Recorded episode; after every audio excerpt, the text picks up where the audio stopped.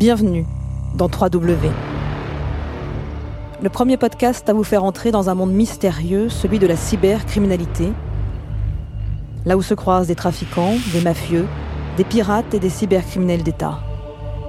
Un monde où les nouvelles technologies sont les nouvelles armes d'une guerre qu'on ne voit pas toujours. Les forces de l'ordre travaillent d'arrache-pied pour tenter d'éliminer ou au moins de réduire ces délits parfois aux lourdes conséquences. En France, c'est l'Office central de lutte contre la criminalité liée aux technologies de l'information et de la communication qui a fait du cybercrime son cheval de bataille. L'organisme abrite plusieurs structures comme la plateforme d'harmonisation d'analyse, de recoupement et d'orientation des signalements. Pharos, comme on dit dans le jargon, permet de signaler en ligne les contenus et les comportements illicites de l'Internet. Autre support, Info Escroquerie créé en 2009 pour permettre aux victimes d'obtenir des informations et des conseils relatifs aux cybercrimes dont elles ont été les victimes. Il ne m'a pas été facile d'être introduite dans cette division. J'ai dû longtemps expliquer pourquoi je menais cette enquête. Après avoir reçu de nombreuses directives du ministère de l'Intérieur, j'ai enfin pu me rendre dans les locaux d'Info Escroquerie, dont l'emplacement est tenu secret. Vous m'excuserez. C'est là qu'une rencontre avec François-Xavier Masson a pu se dérouler sous bonne escorte. Il est commissaire divisionnaire au sein de cette structure et il a accepté de m'en dire plus sur son travail.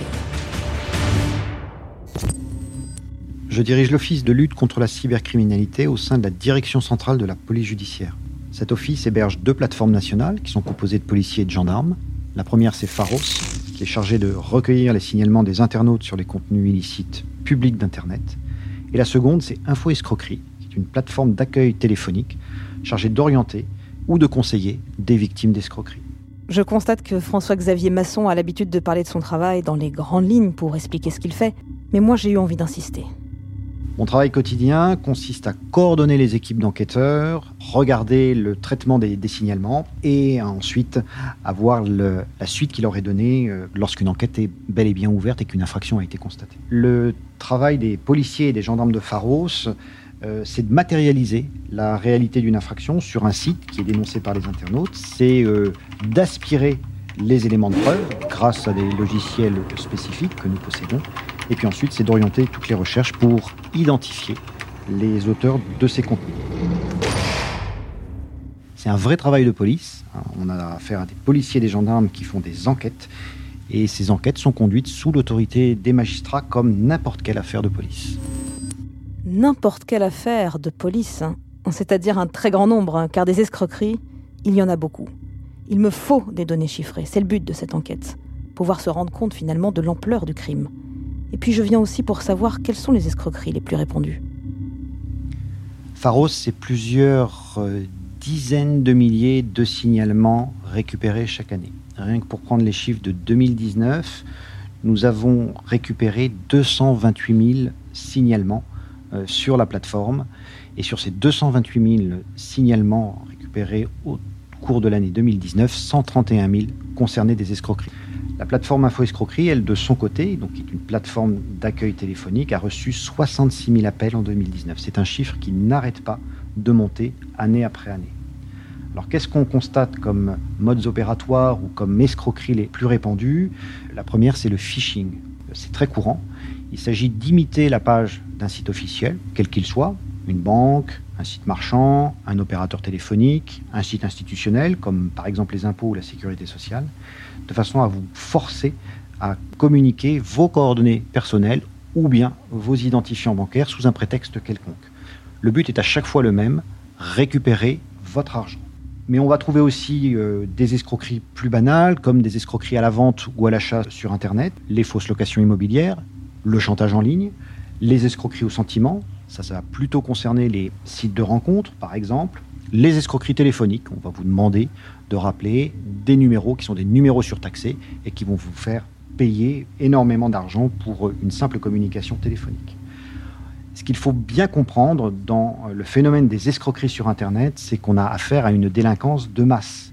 On peut faire beaucoup de choses de manière automatique, comme par exemple l'envoi de centaines de milliers de mails de phishing à des centaines de milliers d'adresses qui sont récupérées sur des bases de données qui ont été préalablement piratées. Et vous allez vous retrouver avec un mail, vous allez avoir l'impression qu'il vous est destiné, pas du tout. Il fait l'objet d'une campagne de phishing. Alors, si je suis une victime, un numéro m'est destiné pour m'aider?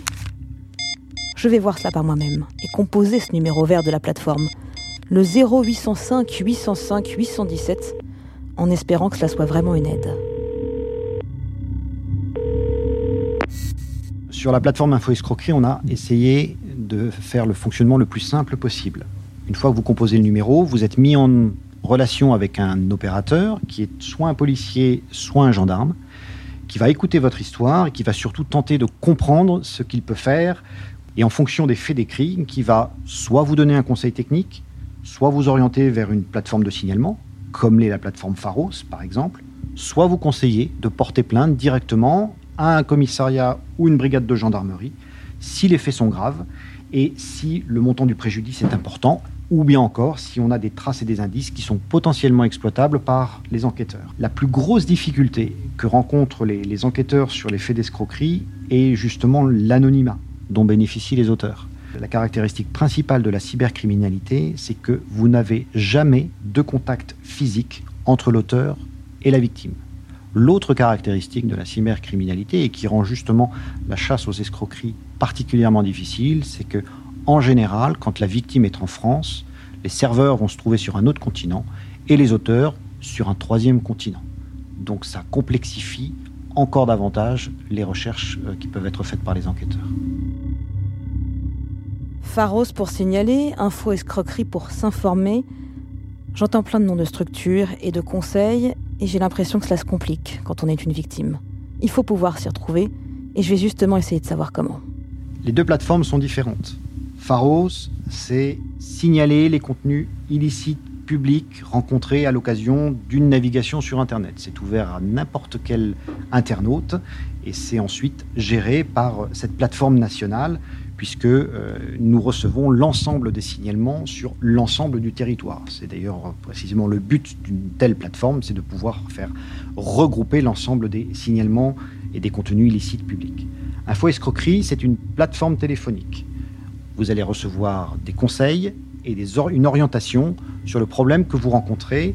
Là, vous allez parler à des policiers et des gendarmes qui vont prendre votre appel. Mais l'Office central de lutte contre la cybercriminalité, c'est bien plus que ça. C'est aussi des groupes d'enquête avec des policiers qui sont euh, hautement spécialisés dans trois domaines principaux, le piratage, les fraudes aux moyens de paiement, et puis les escroqueries en ligne qui sont euh, perpétrées le plus souvent par des groupes criminels organisés qui ne sont pas toujours le fait d'individus isolés. Des groupes de criminels, l'argent le nerf de la guerre, et puis des victimes donc. Vous, moi, qui d'autre? Peuvent-elles récupérer ce qu'elles ont perdu Ou justement pas toujours? Là aussi, à moi d'insister auprès du commissaire divisionnaire. L'objectif des criminels et surtout des escrocs, c'est de vous prendre votre argent par n'importe quel moyen. Une fois que l'argent est envoyé, c'est très difficile de le récupérer et encore plus par Internet. Ils parlent plus souvent sur un compte étranger, ça rebondit très très vite sur des pays qui sont peu coopératifs en matière économique ou judiciaire, et du coup ça rend la coopération entre services de police et de justice évidemment beaucoup plus euh, compliquée. Il faut vraiment que vous ayez à l'esprit que dès que votre argent est parti, il disparaît aussi vite qu'un clic de souris. En revanche, ça peut prendre plusieurs semaines, voire plusieurs mois, pour tenter de le récupérer, ce que nous cherchons à faire, bien évidemment, à chaque fois, surtout quand les préjudices sont importants. Alors, signaler sur la plateforme Pharos ou bien porter plainte dans un commissariat ou dans une gendarmerie reste vraiment très important parce que cela permet à la victime euh, de se signaler au service de police et ça permet aux enquêteurs d'avoir une trace ou la connaissance d'une infraction et par conséquent de pouvoir remonter d'éventuelles filières. Plus le nombre de plaintes est important, plus le travail de recoupement entre ces faits similaires imputables à une même organisation criminelle est efficace et plus on aura de chances de pouvoir aboutir à des arrestations. Il y a d'ailleurs des projets au sein de la police nationale de fluidifier cette prise de plainte en ligne directement par les victimes sans avoir à, passer par le commissariat. Et ça devrait voir le jour à la fin de l'année 2020. Les enquêteurs, lorsqu'ils récupèrent le signalement, sont en mesure de trouver des points communs, des modes opératoires similaires ou bien des signatures criminelles euh, qui permettent ensuite de pouvoir remonter sur des auteurs. C'est justement ce travail de recoupement qui va permettre derrière de trouver des indices, d'exploiter les erreurs des criminels quand ils en font et ensuite de pouvoir procéder à des arrestations lorsque nous passons le relais à des services territorialement compétents, c'est-à-dire sur les lieux duquel nous pensons que l'auteur réside. Ce qu'il faut aussi savoir, c'est que les criminels font tous, à un moment ou à un autre, une erreur. Et c'est cette erreur que les enquêteurs de Pharos s'empressent d'exploiter. La police a deux grands atouts. Elle a du temps et elle a de la mémoire. Et donc les enquêtes vont durer autant de temps que cela est nécessaire. Malgré une lutte acharnée de la police, hein, le nombre de criminels continue de croître. Et dans mes recherches, je n'ai pas réussi à dresser un profil de ces gens. Qui sont-ils? Des anonymes d'Internet? Ou pire encore On va rencontrer deux grands types de profils pour les auteurs d'escroqueries sur Internet. Premier profil sont des individus isolés, des escrocs qui vont agir pour leur propre compte sans forcément beaucoup de connaissances informatiques, mais avec euh, en général énormément d'astuces et beaucoup beaucoup de culot. Et puis le deuxième type de profil que l'on rencontre, ce sont les groupes criminels organisés qui vont réussir à mieux piéger leurs victimes puisqu'ils vont jouer sur la masse des victimes qu'ils vont atteindre par euh, les envois de mails piégés. Ces groupes sont souvent euh, euh, situés à l'étranger, au Maghreb ou en Afrique principalement, tout simplement parce qu'ils maîtrisent la langue française, qu'ils connaissent les codes de nos sociétés, qu'ils sont aussi éloignés euh, du continent européen et qu'ils sont en mesure techniquement de pouvoir atteindre n'importe qui sur le territoire national. Et c'est pour cela que la coopération avec les services de police étrangers est très très importante, tout comme la coopération avec les agences internationales que sont Europol ou Interpol, qui sont pour résumer d'immenses bases de données qui vont permettre à l'ensemble des polices euh, du monde entier de pouvoir croiser les données et du coup de faire des, des rapprochements d'auteurs. Et on entend ce fichier qui tourne à la recherche des coupables, signe que la menace est donc grandissante. Les efforts se poursuivent, ici et dans le monde entier sans relâche, mais François-Xavier Masson n'abandonne pas cette lutte, avec toujours des recommandations qui peuvent changer la donne. Alors on répétera jamais assez les, conseils de prudence et d'hygiène informatique que chacun doit adopter dès qu'il se rend sur Internet. On fait attention à ce qu'on reçoit. On se méfie des liens sur lesquels on nous demande de cliquer de manière un peu trop pressante. On fait attention aussi qu'on visite, euh, aux applications qu'on télécharge. Une application piégée sur un site qui n'est pas sécurisé peut tout à fait rapidement vous dérober des informations capitales une fois qu'elle est euh, installée. On n'agit jamais sous le coup de l'émotion ou sous le coup de la précipitation, ce qui est justement ce que tentent de faire à croire les, les auteurs d'escroqueries. Sur les transactions en ligne, puisqu'on est amené à, beaucoup payer sur Internet, là aussi un certain nombre de gestes barrières s'imposent on utilise une connexion sécurisée, on vérifie que la euh, page de paiement sur laquelle on se rend pour payer est elle-même sécurisée, on n'enregistre jamais ses coordonnées bancaires de manière définitive, et bien évidemment, si on s'est fait avoir ou si on a l'impression qu'on a été victime d'une escroquerie, eh on signale les sites suspects, soit à Pharos, soit Info Escroquerie. Ainsi s'achève mon entrevue avec François-Xavier Masson. Je dois désormais être exfiltré des locaux d'info escroquerie sans être vu.